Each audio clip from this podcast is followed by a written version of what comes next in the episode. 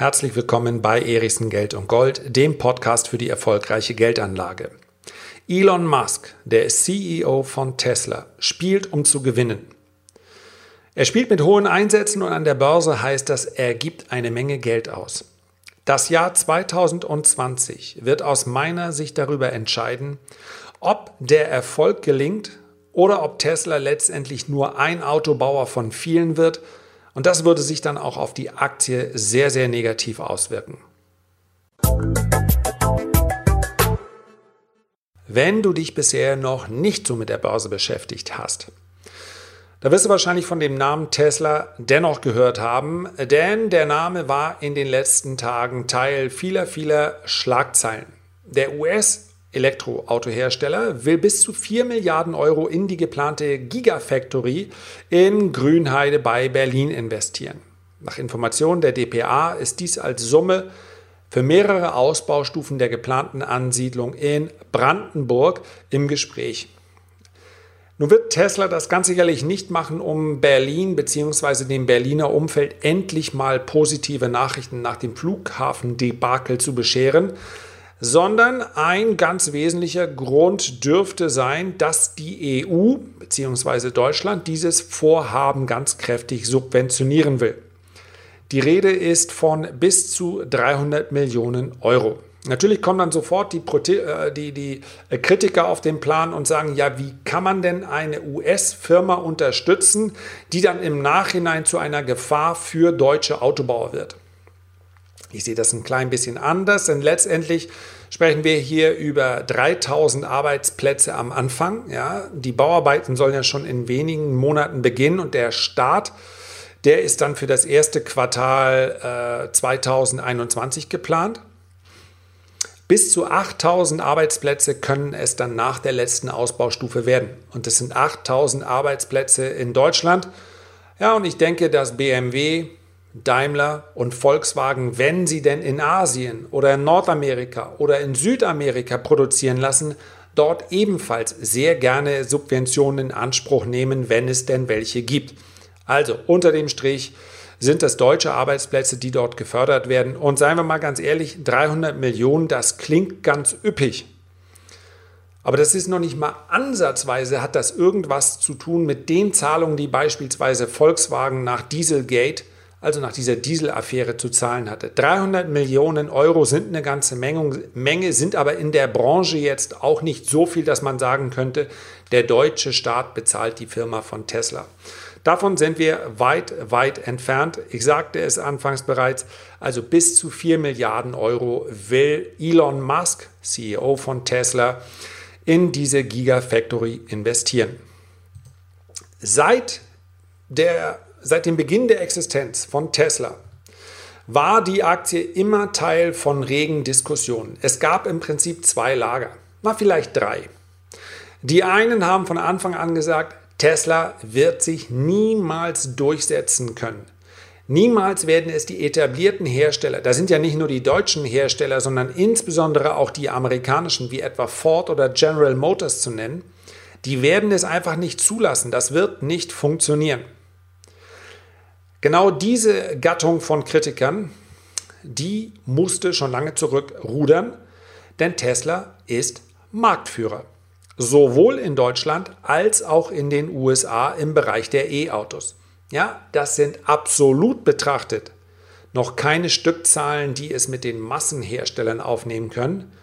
Aber in ihrem Segment sind sie Marktführer. Und dann gibt es die anderen, die sagen, das ist nur der Beginn einer viel, viel größeren Geschichte. Tesla baut ja nicht nur Autos, Tesla möchte auch die Batterietechnologie weiter voranbringen. Äh, Tesla möchte den gesamte, das gesamte Segment bedienen, also LKWs, äh, Sportwagen mit dem Model 3 eher so etwas, was man bei uns als Mittelklassewagen bezeichnen würde, beziehungsweise gehobene Mittelklasse, also so im Bereich ein Dreier BMW. Tesla will also die gesamte Palette anbieten, bis hin zu ihrem SUV, der praktisch alle Tests gewinnt, zu denen er so antritt. Also dieses äh, Modell Y, Model Y, das ist so, ja, die Namen sind teilweise relativ schwierig auf den deutschen Markt zu übertragen. Man hat sich hier aber nicht die Mühe gemacht, so wie das die etablierten Hersteller machen, andere Namen zu finden. Wir werden sehen, ob das bei dem Modell von Ford, welches ich gleich noch anspreche, ob das dort etwas äh, anderes sein wird, wissen wir noch nicht ganz genau. Es geht einfach darum, dass äh, Tesla eine Menge erreicht hat.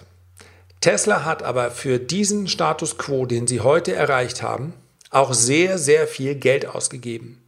Und man muss es in aller Deutlichkeit so benennen. Da, wenn das hier der Endpunkt ist, wenn Tesla also bei seinem jetzigen Marktanteil, bei seinen jetzigen Verkaufszahlen bleibt, dann wird es die Firma in wenigen Jahren nicht mehr geben.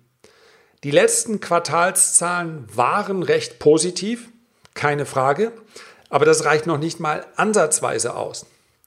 Die Margen sinken auch bei Tesla. Das ist ein normaler Prozess, wenn die Stückzahlen hochgehen, dass die Margen sinken. Das heißt also von den legendären 25 Prozent, mit denen Tesla mal begonnen hat, wird am Ende deutlich weniger übrig bleiben. Und man muss zu diesem Zeitpunkt oder musste zu diesem Zeitpunkt natürlich auch feststellen, dass 25% Marge natürlich enorm viel sind.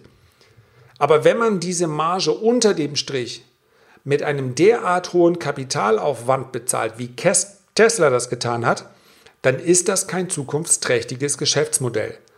Und ich möchte ebenso, obwohl ich sagen muss, ich bin ein Fan von Visionären wie Elon Musk. Sie verändern letztendlich die Welt, selbst wenn sie mal scheitern.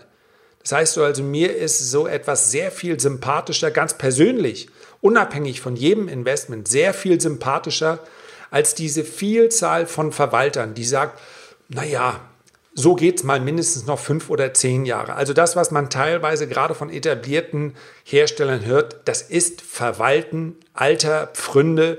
Da ist nichts Neues drin. Da geht es letztendlich darum, aus einer ziemlich ausgedrückten Zitrone auch noch das letzte bisschen rauszuholen, wohl wissend, dass man auf lange Sicht mit einem E-Auto vermutlich deutlich weniger verdienen kann, ja, als mit einem Verbrennungsmotor. Schlicht und einfach aufgrund der Vielzahl der Teile und aufgrund der Vielzahl der Reparaturen, die hier durchgeführt werden können. Sprechen Sie mal, sprich du mal mit einem Vertragshändler vor Ort, womit er richtig Geld verdient. Ja, das ist nicht mit dem Verkauf eines Kleinwagens, das ist heute wieder mit der Werkstatt. Nicht umsonst gibt es da zumindest bei uns in der grenznahen Region teilweise 24 Stunden äh, Dienste. Das liegt daran, dass sehr viele Dänen bei uns über die Grenze rüberkommen, ihr Auto hier reparieren lassen, weil es dort noch teurer ist. Und wer kennt nicht das klassische, den klassischen Effekt, wenn er mal seinen Wagen abgegeben hat zur Inspektion? Bei jedem zweiten Mal heißt es dann, ach ja, übrigens die Bremsbelege. Zack und nochmal 800. Also zumindest beim 5er Kombi nochmal 800 Euro weg. Da wird richtig Geld verdient und das fällt natürlich in vielen, vielen Bereichen weg. Bei einem E-Auto einfach viel simpler gebaut. Ein anderes Problem, und so bin ich überhaupt hier auf die Idee gekommen, die heutige Episode zu machen, ist, dass natürlich diese Marktführerschaft auch sehr schnell schwinden kann, wenn es den anderen Herstellern gelingt, hier aufzuholen. Und auch deshalb glaube ich, nicht nur aus finanziellen Gründen, ja, wenn Tesla nicht liefert, dann wird Tesla dieses Jahr weiter frisches Kapital aufnehmen müssen. Das ist meine persönliche Einschätzung. Das heißt also, auf Teufel komm raus müssen diese Verkaufszahlen weiter gesteigert werden. Es reicht nicht, den Status quo zu halten. Das ist ja nochmal ein enormer Unterschied. Und ein zweites Problem ist, dass diejenigen, die natürlich über Jahre hinweg ja, sich im Schlaf der Gerechten äh, äh, es ganz, ganz bequem gemacht haben, dass die so langsam begriffen haben, vielleicht müssen wir es doch was tun. Und das muss man ganz klar sagen. Die genannten großen Hersteller, die sind mittlerweile so weit, dass sie erkennen, dass, und sei es nur politisch gewollt, das E-Auto eine deutlich größere Rolle spielen wird. Ja, wir sehen, was durch Politik möglich ist, wenn wir beispielsweise auf Norwegen schauen. Dort wird die E-Mobilität derart gefördert, dass wir mittlerweile bei E-Autos einen Marktanteil, einen Marktanteil von 40 Prozent haben. Das ist enorm viel. Man nimmt an, dass es noch zwei, drei Jahre dauert, dann werden in Norwegen mehr E-Autos durch die Gegend fahren als Autos mit Verbrennungsmotor. Und da interessiert es überhaupt nicht, wie die Umweltbilanz ist. Das ist ein politischer Prozess und als Investoren müssen wir darauf mal als erstes schauen. Ja, wir können uns jederzeit in der Diskussion, im Gespräch mit anderen und, und, und immer Gedanken machen, was ist wirklich sinnvoll. Sollten wir eher auf die Brennstoffzelle oder auf Wasserstoff oder, oder, oder gucken? Das können wir alles machen. Aber als Investoren, als Aktionäre beispielsweise von Tesla, müssen wir uns ja andere Fragen stellen. Da müssen wir uns mit dem Status quo beschäftigen. Und der lautet, E-Mobilität ist politisch gewollt, E-Mobilität wird kommen. Ein großer chinesischer Hersteller, Geely, sagt dir vielleicht nichts, aber zu denen gehört beispielsweise Volvo. Der wird im Jahr 2020 kein einziges Auto mehr vom Band rollen lassen, bei denen nicht zumindest ein E-Motor verbaut ist. Das heißt also, es wird mindestens ein Hybridmotor sein, in vielen Fällen ein reines E-Auto, weil auch in China der Umstieg auf E-Autos gewollt ist. Das liegt in China vermutlich auch daran, das weiß jeder, der mal in Peking war, dass sie ein enormes Problem mit der Luftverschmutzung haben. Und bei E-Mobilität mag man dieses Problem der Luftverschmutzung nur verschieben, also möglicherweise aus den großen Städten rausbringen. Aber das reicht dann nun mal erst oder zumindest am Anfang für eine Lösung.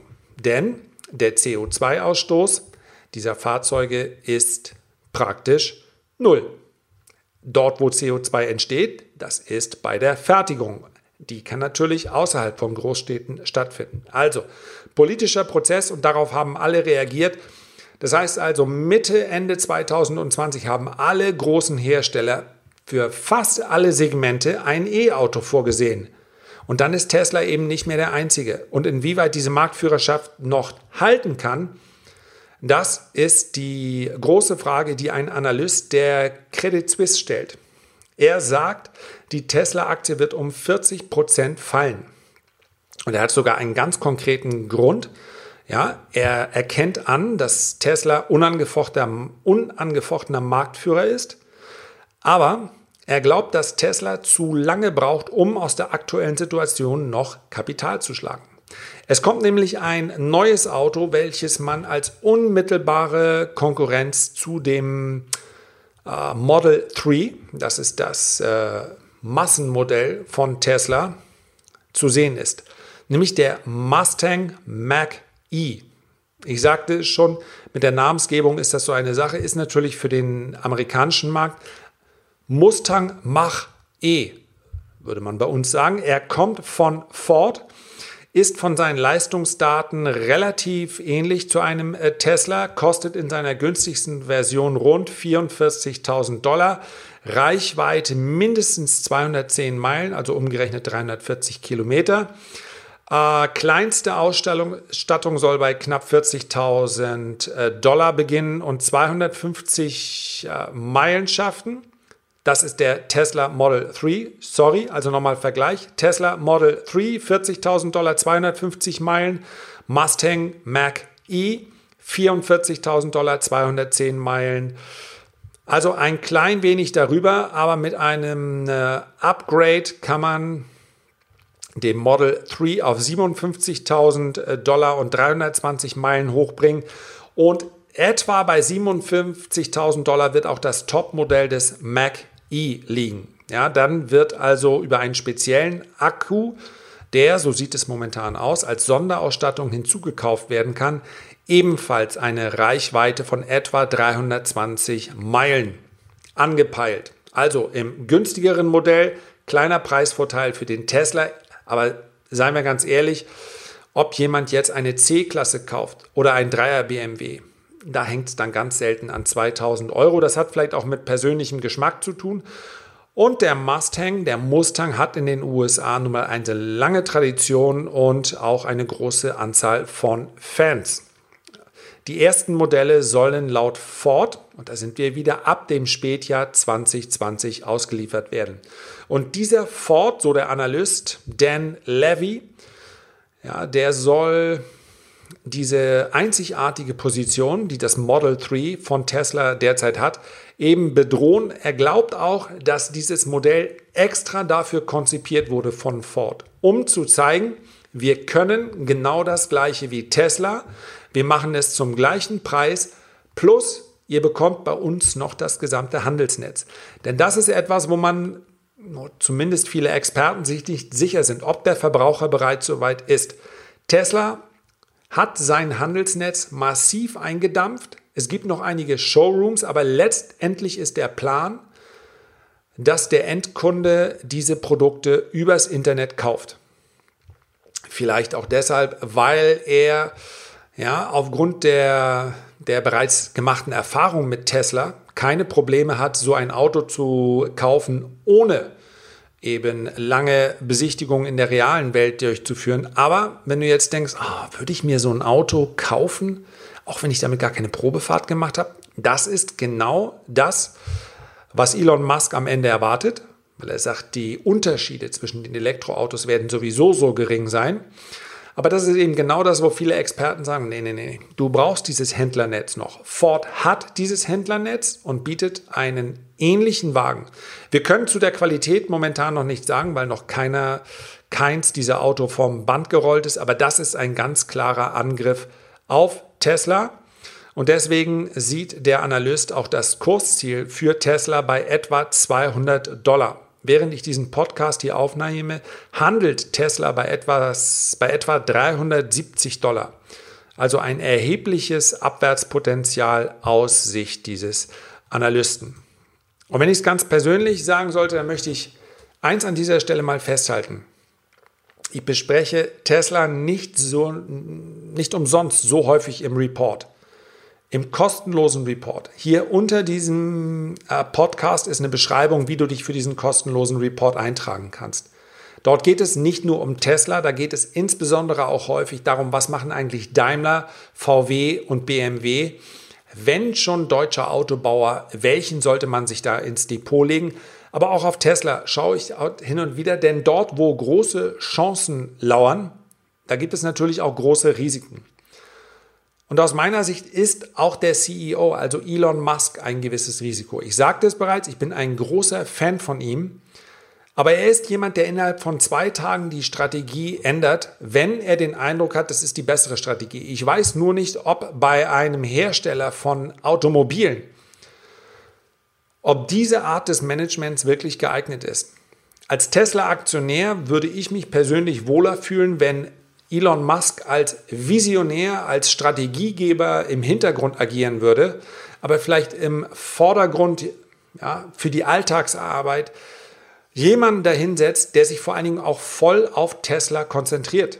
Denn Elon Musk beschäftigt sich die andere Hälfte des Tages. Ja, auf der einen Seite hat er hier ein ein Unternehmen mit einer Marktkapitalisierung von äh, rund 50 Milliarden Dollar, ein Unternehmen, von dem er sagt, ich möchte das zur Nummer eins im Automobilmarkt machen. Aber auf der anderen Seite kümmert er sich auch noch dem, um den Hyperloop, er kümmert sich auch noch um äh, SpaceX, also den Flug zum Mars und am besten auch die Kolonialisierung. Ja, und wenn ich mal davon ausgehe, dass auch dieser Mann vielleicht vier, fünf Stunden in der Nacht schlafen kann, ich würde mich wohler fühlen persönlich mit einem anderen CEO und mit Blick auf die Aktie ganz klar kein Witwen- und Waisenpapier. Wir haben es hier charttechnisch mit einer Bewegung zu, zu tun. Der Kurs ist jetzt schon so häufig von dem Widerstand zwischen 370 und 390 Dollar abgeprallt. Das muss natürlich nicht wieder so kommen und wenn die Aktie über 400 Dollar ansteigt, dann wäre das auch ein technisches Kaufsignal. Aber es hat schon seinen Grund, dass der Ausbruch bisher nicht gelungen ist. Also die Unsicherheit rund um diese Aktie, die bleibt groß, obwohl das Produkt wirklich cool ist. Man kann es nicht anders sagen. Es bleibt ein spannendes Thema. Wie schon gesagt, ich werde es im kostenlosen Report mehrfach noch ansprechen. Das war's für heute. Herzlichen Dank für deine Aufmerksamkeit. Ich würde mich freuen, wenn du dir die Zeit nimmst, ein Feedback oder einen Kommentar zu hinterlassen. Und natürlich würde ich mich noch mehr freuen, wenn du diesen Podcast vielleicht an einen Bekannten oder in deinem Freundeskreis weiterempfehlen magst. Herzliche Grüße, bis zum nächsten Mal, dein Lars.